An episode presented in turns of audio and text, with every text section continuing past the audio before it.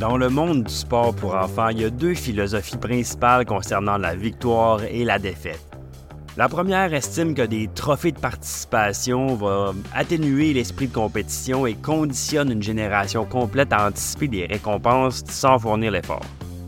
L'autre va plutôt soutenir que les trophées de participation donnent aux enfants un sentiment de valeur et les encouragent à continuer à jouer.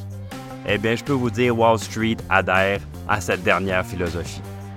Tout au long des trimestres financiers, il va y avoir des estimations, des prévisions qui vont être établies, puis progressivement, ces prévisions-là vont être abaissées jusqu'à ce que les chiffres définitifs soient révélés et dépassent les attentes.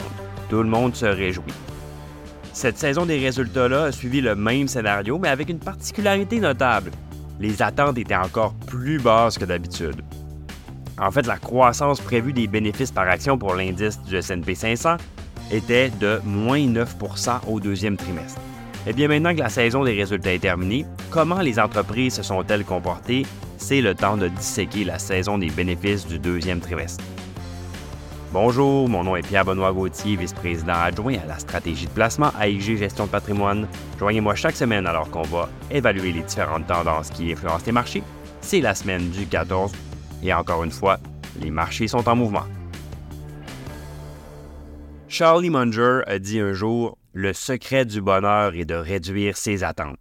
Eh bien, cette sagesse-là pourrait expliquer pourquoi les marchés réagissent si fortement lorsqu'une action publie des résultats qui sont plus bas que les objectifs. C'est-à-dire, ça ressemble un petit peu à s'attendre à rien et à être déçu quand même. Bien, la réduction des attentes a également un autre effet. Le dépassement des objectifs suscite une réaction un petit peu plus modérée. Comme on le disait tantôt, au dernier trimestre, la croissance anticipée du bénéfice par action était d'environ moins 9% Qu'est-ce qui s'est passé en réalité? Bon, au moment où on enregistre ce podcast, ce balado, pardon, on a 458 des 500 entreprises de l'indice S&P 500 qui ont publié leurs résultats. Parmi ces entreprises-là, il y a 298 qui ont enregistré une croissance positive de leur chiffre d'affaires et 262 qui ont eu une croissance positive de leurs bénéfices. Donc, 298 qui ont augmenté leurs ventes, 262 qui ont augmenté leurs profits. La croissance moyenne du bénéfice par action, leur profit par action, a été établie à moins 8,2% Même si ce chiffre-là est un petit peu mieux que les attentes, c'est quand même pas euh, impressionnant. Donc, pourquoi, dans ce cas-là, est-ce qu'on a eu une flambée du prix des actions tout au long de la saison des résultats? Bien, comme d'habitude, comme disent les Anglais, le diable se cache dans les détails, c'est-à-dire qu'il faut regarder un petit peu sous la surface.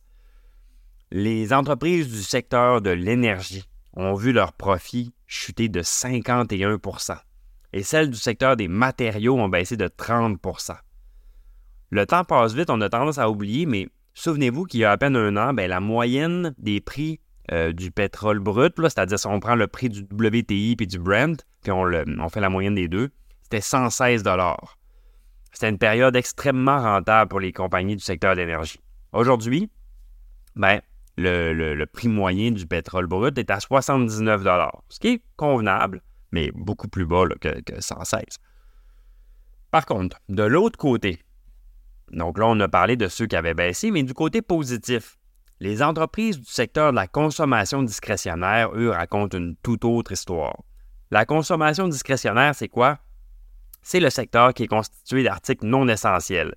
Donc, on passe des produits de luxe jusqu'aux magasins de détail, les fabricants de voitures, des affaires comme ça.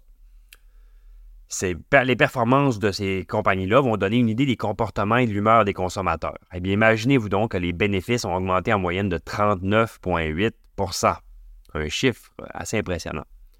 Le secteur technologique, lui, a eu un bilan plus mitigé, c'est-à-dire que les entreprises à très forte capitalisation, c'est-à-dire les très, très grosses techs, se sont très bien comportées, euh, même si les attentes étaient plus élevées dans leur cas. Les bénéfices, par contre, moyens du secteur ont quand même baissé de 4% puis ces baisses-là sont particulièrement préoccupantes compte tenu des valorisations du Nasdaq, c'est-à-dire que la bourse des technos est très, très, très chère. Donc, si les compagnies n'augmentent pas leurs bénéfices, la déception est beaucoup plus amère en ce cas-là. En résumé, la saison des bénéfices a été satisfaisante, mais sans plus. Par contre, elle a certainement favorisé le scénario d'un atterrissage en douceur. Jusqu'à présent, au mois d'août, ça semble plutôt être un mois où on va sentir les effets du lendemain de veille, si on veut, de la fête des bénéfices, euh, avec un, début de mois, somme toute, assez difficile.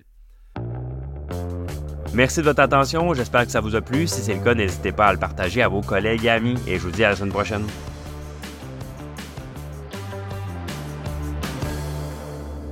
Le contenu de ce balado, y compris les faits, les perspectives, les opinions et les recommandations, ne doit pas être pris ni être interprété comme un conseil en matière de placement, ni comme une offre de vente ou une sollicitation d'offre d'achat de tout titre cité. On ne doit pas se fier sur le contenu de ce balado à quelque fin que ce soit, et IG, Gestion de patrimoine, n'est aucunement responsable de son utilisation. Le présent balado renferme des énoncés prospectifs qui décrivent nos attentes actuelles ou nos prédictions pour l'avenir. Les renseignements prospectifs sont assujettis à des risques, incertitudes et hypothèses pouvant donner lieu à des écarts significatifs entre les résultats réels et ceux exprimés dans le balado.